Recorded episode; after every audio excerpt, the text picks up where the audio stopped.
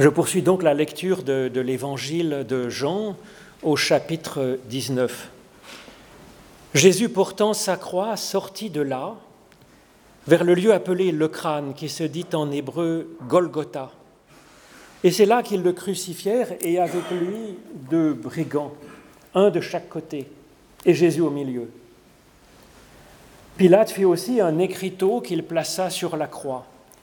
Il y était inscrit Jésus de Nazareth, le roi des Juifs. Beaucoup de Juifs lurent cet écriteau parce que l'endroit où Jésus fut crucifié était près de la ville. L'inscription était en hébreu, en latin et en grec. Les principaux sacrificateurs des Juifs dirent à Pilate, N'écris pas le roi des Juifs, mais il a dit, Je suis le roi des Juifs. Pilate répondit, Ce que j'ai écrit, je l'ai écrit. Les soldats, après avoir crucifié Jésus, prirent ses vêtements et ils en firent quatre parts, une part pour chaque soldat. Ils prirent aussi, sa tunique qui était sans couture, d'un seul tissu, depuis le haut jusqu'en bas, et ils se dirent entre eux, Ne la déchirons pas, mais que le sort désigne celui à qui elle sera.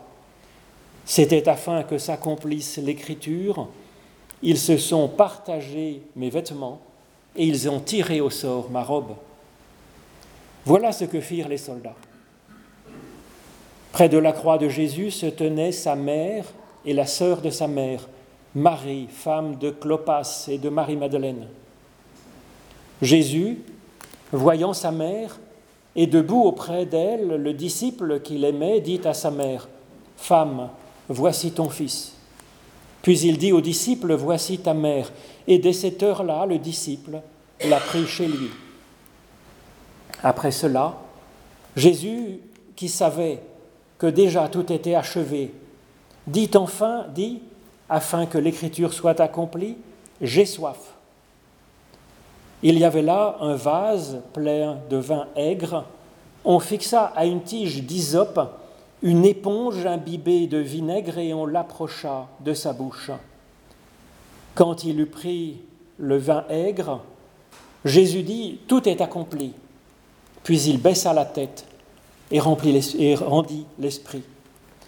C'était le jour de la préparation, et pour ne pas laisser les corps en croix pendant le sabbat, or ce sabbat était un grand jour, les Juifs demandèrent à Pilate de les faire enlever après leur avoir brisé les jambes pour les achever.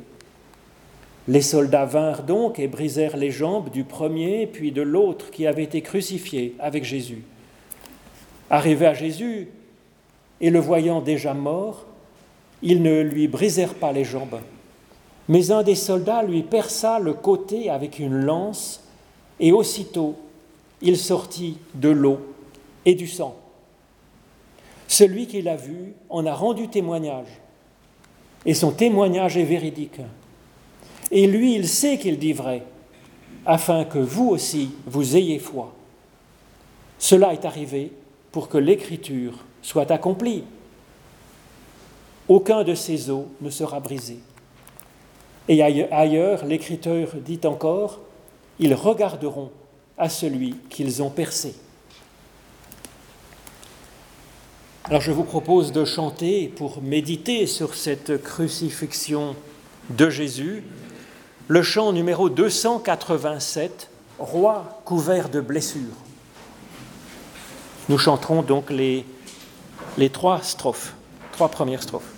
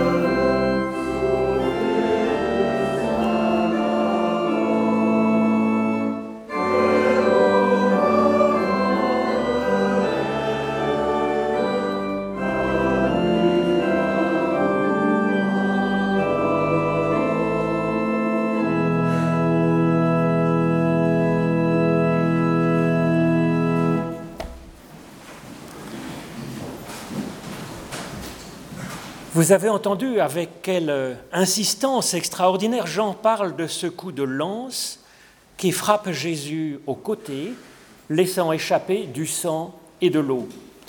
À trois reprises, Jean jure que c'est vrai, que ce témoignage est véridique, que ce témoignage est essentiel pour que nous ayons foi que Jésus est le Fils de Dieu. Alors pour Jésus, pour, euh, Jean, c'est quelque chose d'essentiel. En effet, à la fin de son évangile, il dit que tout ce qu'il a écrit est pour que nous soyons convaincus que Jésus est le Fils de Dieu, parce que par cette foi, nous aurons la vie en son nom. Il n'y a donc rien dans tout l'évangile de Jésus-Christ selon Jean, aucun fait extraordinaire, et il y en a, aucune parole inspirante, il y en a énormément, auquel Jean serait plus attaché pour que nous trouvions la foi en Jésus comme Christ et que nous ayons la vie en son nom. Pas même la résurrection n'a autant d'importance dans cet évangile. Un des soldats lui transperça le côté avec une lance et aussitôt il en sortit du sang et de l'eau. Alors pourquoi est-ce que c'est aussi important? Pourquoi est-ce que Jean insiste autant sur cela? Jean écrit, semble-t-il, 30 ans plus tard à peu près que les autres évangélistes qui, eux, ne parlent absolument pas ni de ce coup de lance, ni de sang, ni d'eau. À l'époque où Jean écrit, le christianisme naissant évolue vite et de nouveaux débats sont apparus. Alors il faudra encore attendre plusieurs générations pour que apparaisse la notion de Trinité, mais déjà il y a des spéculations de plus en plus complexes sur la nature du Christ et sur le, salut qu'il nous apporte. Alors en quoi est-ce que ce sang et cette eau qui s'échappent de Jésus à sa mort auraient une quelconque importance pour comprendre qui est Jésus et quel salut il apporte? Cela demande une petite recherche dans la pensée en particulier de Jean, mais aussi autour de Jean. Alors pour ça, j'ai cherché d'abord dans la première lettre de Jean un passage qui me semble très proche, c'est au chapitre 5, les versets 5 à 9. Jean écrit, alors c'est dans un autre style que celui de l'Évangile, qui est un mode narratif. Là, c'est déjà un genre plus philosophique et théologique, mais nous retrouvons, à mon avis, la même chose Jean écrit, Qui est celui qui triomphe du monde si ce n'est celui qui a foi que Jésus est le Fils de Dieu? C'est lui, Jésus-Christ, qui est venu avec de l'eau et du sang, non pas avec l'eau seulement, mais avec l'eau et le sang. Et c'est l'Esprit qui rend témoignage, parce que l'Esprit est vérité. Il y en a donc trois qui rendent témoignage dans le ciel le Père, la parole et l'Esprit Saint. Et ces trois sont un. Et il y en a trois qui rendent témoignage sur la terre, l'Esprit, l'eau et le sang, et les trois sont d'accord. Si nous recevons le témoignage des hommes, le témoignage de Dieu est plus grand, car voici le témoignage de Dieu, c'est qu'il rend témoignage à son Fils. Celui qui a foi au Fils de Dieu a ce témoignage en lui-même.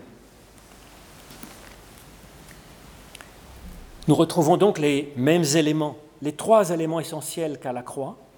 Dans ce récit de la mort de Jésus, il est en effet d'abord question de Jésus qui rend l'esprit. Nous avons là donc le premier témoin. Avant que le coup de lance laisse sortir de lui le sang et l'eau, nous avons là donc les deux autres témoins. Pour Jean, il y a là trois témoins pour saisir que Jésus est le Fils de Dieu et que nous ayons ainsi la vie. Alors je commence par le plus délicat, le plus complexe de ces trois éléments, l'eau. Car dans la Bible, c'est un symbole de bien des choses différentes et dans Jean aussi, en fait. De quoi est-ce que Jean parle ici quand il évoque l'eau? Alors, premièrement, l'eau est parfois le symbole du chaos et de la mort, comme dans le début du livre de la Genèse que vous connaissez très bien avec le chaos, mais aussi quand des vagues furieuses menacent d'engloutir la barque des disciples, par exemple dans Jean 6.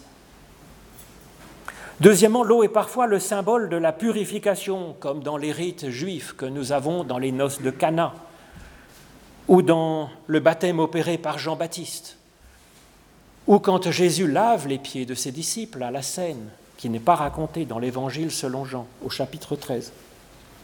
L'eau est parfois, troisièmement, symbole de la parole et de la bénédiction de Dieu. Cela aussi, on le trouve dans l'Évangile de Jean.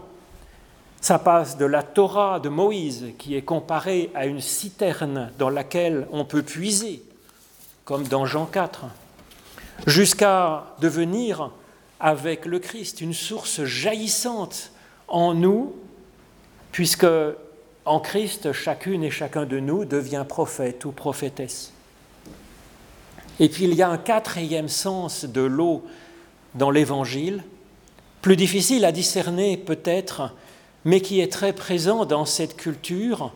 L'eau évoque parfois la procréation et la naissance. L'eau étant un euphémisme pour le sperme, et l'eau évoque aussi notre naissance avec le liquide amniotique qui, qui, nous précède finalement à notre naissance. Nous naissons d'eau. Et c'est à mon avis ce quatrième sens de l'eau que Jésus, auquel Jésus fait référence dans un texte très connu, très important, où Jésus dialogue avec Nicodème. Et il dit, Amen, Amen, je te le dis, si quelqu'un ne naît pas d'eau et d'esprit, il ne peut entrer dans le royaume de Dieu. Ce qui est né de la chair est chair, et ce qui est né de l'esprit est esprit. Ne t'étonne pas que je t'ai dit, il faut que vous naissiez de nouveau ou d'en haut. Le parallèle que fait ici Jésus dans ce dialogue avec Nicodème entre naître d'eau et naître dans la chair est tout à fait manifeste. C'est donc une première naissance qui nous est ici commune à tous les animaux. Nous naissons dans une poche d'eau, nous naissons dans la chair. Jean parle ensuite d'une autre naissance avec ce jeu de mots célèbre où anotène veut dire à la fois de nouveau et d'en haut, faisant référence donc à cette double nature de tout humain, à la fois charnelle par la naissance d'eau et spirituelle par la naissance d'esprit, la naissance d'en haut venant plus tard. Certains ont vu dans ce dialogue avec Nicodème, dans, la naissance d'eau et naissance d'esprit, une allusion au baptême. D'abord d'eau, puis d'esprit. Pourquoi pas? Mais cela me semble peu vraisemblable, car Jean, dans son évangile, évacue l'importance du baptême d'eau pratiqué par Jean-Baptiste. Jean ne dit pas que Jésus, d'ailleurs, ne raconte pas le baptême de Jésus par Jean-Baptiste dans cet évangile. Il dit par contre explicitement que Jésus lui-même ne baptisait pas au chapitre 4, et que son baptême, ce que Jésus apporte, n'est pas comme le baptême de Jean-Baptiste, Jean insiste aussi là-dessus. D'ailleurs, Jean ne parle pas non plus de la communion, contrairement aux trois autres évangélistes et à Paul.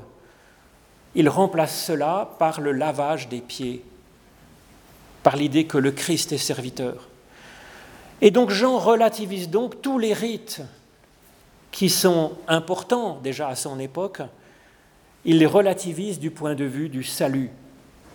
Selon lui, ce sont d'autres choses qui témoignent vraiment du salut en Jésus-Christ. C'est l'esprit, c'est la chair et c'est le sang en Christ. Et aussi, ce sont des trois témoins que l'on peut entendre en nous-mêmes, dans notre chair, dans notre sang et dans notre esprit. L'eau qui sort de Jésus révèle donc sa naissance selon la chair. C'est une des dimensions. Et c'est hyper important pour Jean parce qu'à l'époque où il compose son témoignage, certains commencent à penser que Jésus n'est pas vraiment un humain en fait, qu'il est 100% pur Dieu et qu'il a simplement une apparence humaine. Jean répond avec ce signe de l'eau. Jean nous dit que Jésus est né d'eau. Il a une chair comme la nôtre, il est né dans la chair. C'est pourquoi Jean se distingue de Luc quant à la conception et la naissance de Jésus. Le premier chapitre de l'évangile de Jésus-Christ selon Luc fait un petit peu de Jésus un demi-dieu, avec une conception extraordinaire comme beaucoup d'autres demi-dieux de la mythologie grecque. En tout cas, Jésus n'est pas tout à fait un être comme nous si l'on suit le premier chapitre de Luc. Jean, lui, présente Jésus comme né d'une femme, comme fils de Joseph. Jésus est pleinement humain, né d'eau, il est chair, né de la chair, comme nous tous. C'est d'autant plus important que Jean insiste par ailleurs très fortement, plus fortement que tous les autres, sur la nature divine de Jésus. La nouvelle la plus extraordinaire, selon Jean, c'est l'incarnation. C'est cela qu'il développe dans un poème extraordinaire par lequel il débute son évangile, le prologue. La parole de Dieu a été faite chair, elle a été faite chair en Christ. Et donc en nous tous, puisque Jésus est notre frère. Et cela dessus aussi, Jean insiste extraordinairement.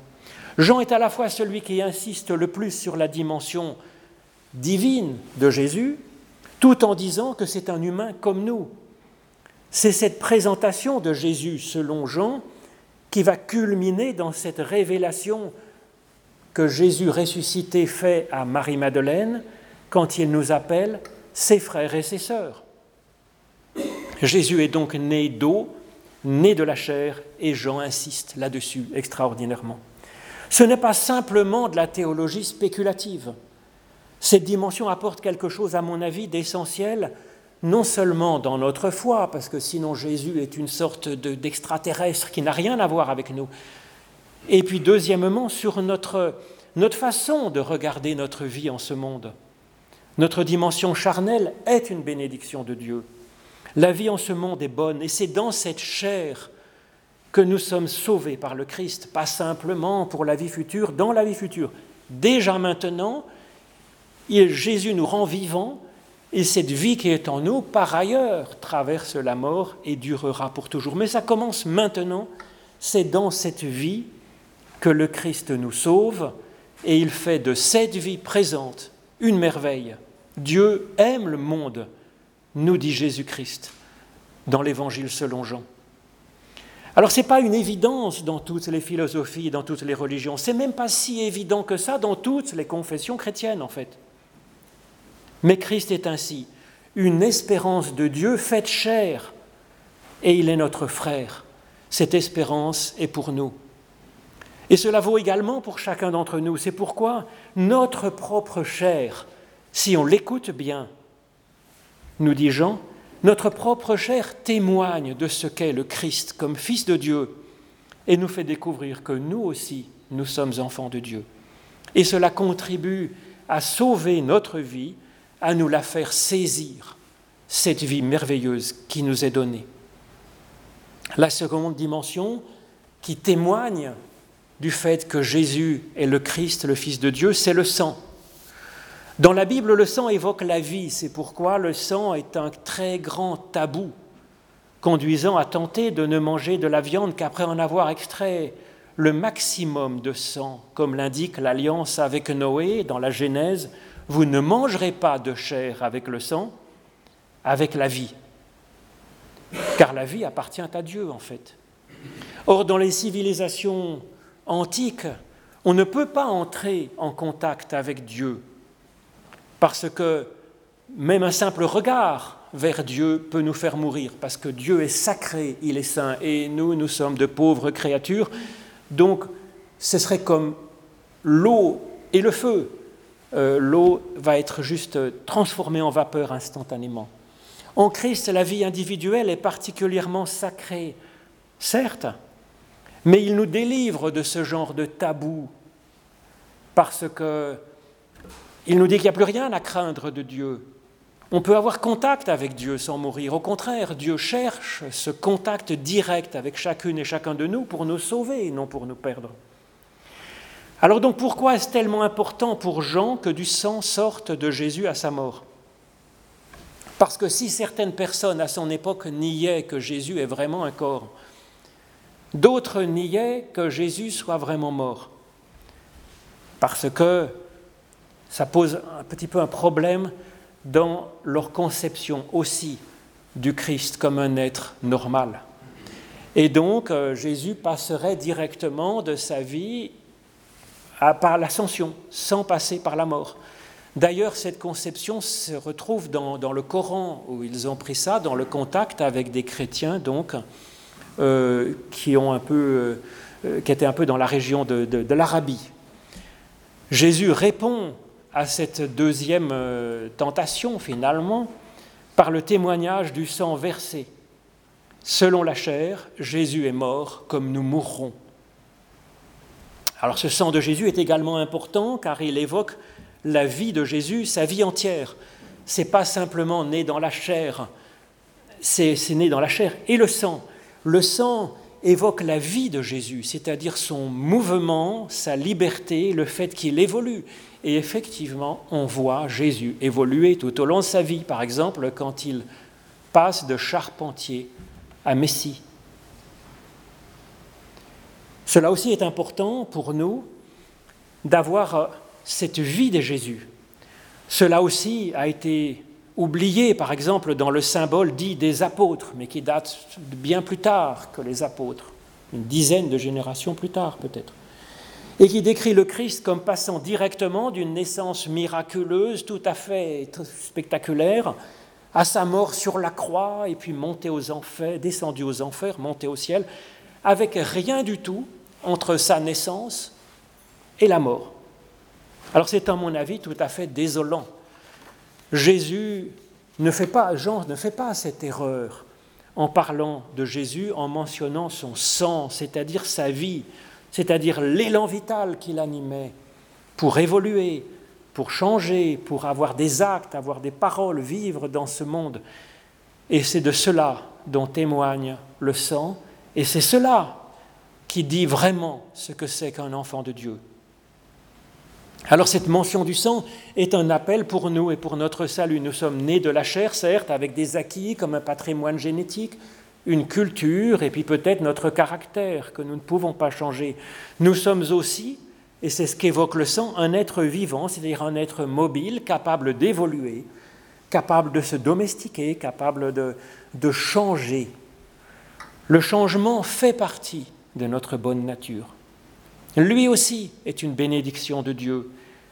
Et notre sang, notre vie, dans sa capacité à évoluer, quand nous regardons bien notre existence, nous parle aussi de ce qu'est être enfant de Dieu, et quand nous voyons avec le Christ, cela nous dit vraiment quelque chose. Enfin, et non des moindres témoins, il y a l'Esprit de Dieu, qui est Dieu. Ici, ce n'est pas son esprit que Jésus perd quand il euh, rend l'esprit sur la croix, mais c'est l'esprit avec l'article défini, et l'esprit avec l'article défini, particulièrement dans l'évangile selon Jean, eh bien c'est le souffle divin, c'est Dieu lui-même qui s'est donné par son souffle à notre chair terrestre pour constituer la personne humaine. Et cela nous parle aussi de ce que c'est que un humain véritable. L'Esprit de Dieu est un des témoins du fait que Jésus est fils de Dieu, le plus évident peut-être. Et effectivement, là-dessus, il n'y a pas débat entre différentes sortes de chrétiens, ni à l'époque de Jean, ni maintenant. Jésus n'est pas simplement une chair vivante, il n'est pas simplement fils de l'homme, comme il s'appelle lui-même, mais il a reçu l'Esprit Saint, le souffle de Dieu, il est né aussi de ce souffle, mais comme nous-mêmes. Il n'est pas simplement fils de l'humain, fils de l'humus, fils de la terre, il est aussi fils de Dieu, par le souffle. Le sang évoquait la capacité d'être en évolution, l'esprit évoque la capacité d'être source d'évolution. Cela évoque une liberté, une personnalité, une créativité. Mais c'est même plus que cela. C'est une dimension autre, une dimension transcendante, diraient les philosophes, qui fait que la personne humaine est à la fois terrestre et extraterrestre, en fait. Nous avons donc trois qui témoignent que Jésus est enfant de Dieu, l'Esprit, l'eau et le sang. Et les trois sont d'accord, et les trois sont en nous. Les trois sont d'accord, c'est ça qui est le plus incroyable et le plus miraculeux dans ce que manifeste Jésus comme façon d'être. C'est cette harmonie cette compassion mutuelle, cette complémentarité entre ces trois magnifiques dimensions de la personne humaine, l'esprit, l'eau et le sang. L'Esprit de Dieu, notre naissance dans la chair et notre sang, notre dynamisme de vie. Aucune dimension ne cherche à éliminer les autres dimensions, au contraire. Dans cette harmonie, chaque dimension apporte sa part à notre être tout entier. Et si cette dimension venait à manquer, ce serait une catastrophe pour l'ensemble. Nous avons, nous pouvons avoir ce triple attachement à la vie, attachement à notre corps et à ses joies, attachement à notre évolution, à nos conversions, de plus en plus vers la fidélité à ce que nous sommes et à ce qu'est Dieu tout au long de nos jours. Attachement à l'Esprit Saint qui souffle en nous et nous connecte à si haut et à si vrai, si fidèle. Notre chair et notre sang et l'Esprit qui nous a été donné, chacun des trois nous parle du Christ comme enfant de Dieu et enfant de l'homme et nous révèle que nous sommes en réalité par lui et pour lui son frère, sa sœur. Amen.